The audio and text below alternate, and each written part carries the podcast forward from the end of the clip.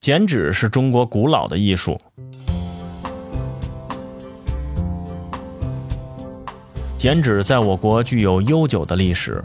我国发现最早的剪纸是距今一千五百多年前南北朝时期的作品，出土于新疆吐鲁番的阿斯塔纳古墓中。在出土的五幅剪纸中，有菊花形图案，有八角形图案，层次交错，变幻多样，具有韵律感。宋代造纸业成熟。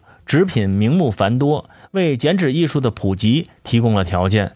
到了明清时期，剪纸手工艺术走向成熟，并达到鼎盛，民间剪纸手工艺术的运用范围更为广泛。民间彩灯上的花饰、扇面上的纹饰以及刺绣的花样等，无一不是利用剪纸作为装饰。现在，人们常常将剪纸作为装饰家居的事物，美化居家环境，如门扇、窗花。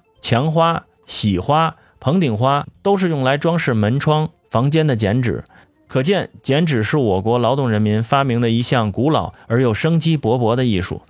山西省吕梁市中阳县民俗剪纸艺术于2006年被列首批国家非物质文化遗产保护名录，成为五百多个非物质文化遗产保护专案中全国八项民间工艺美术类保护专案之一。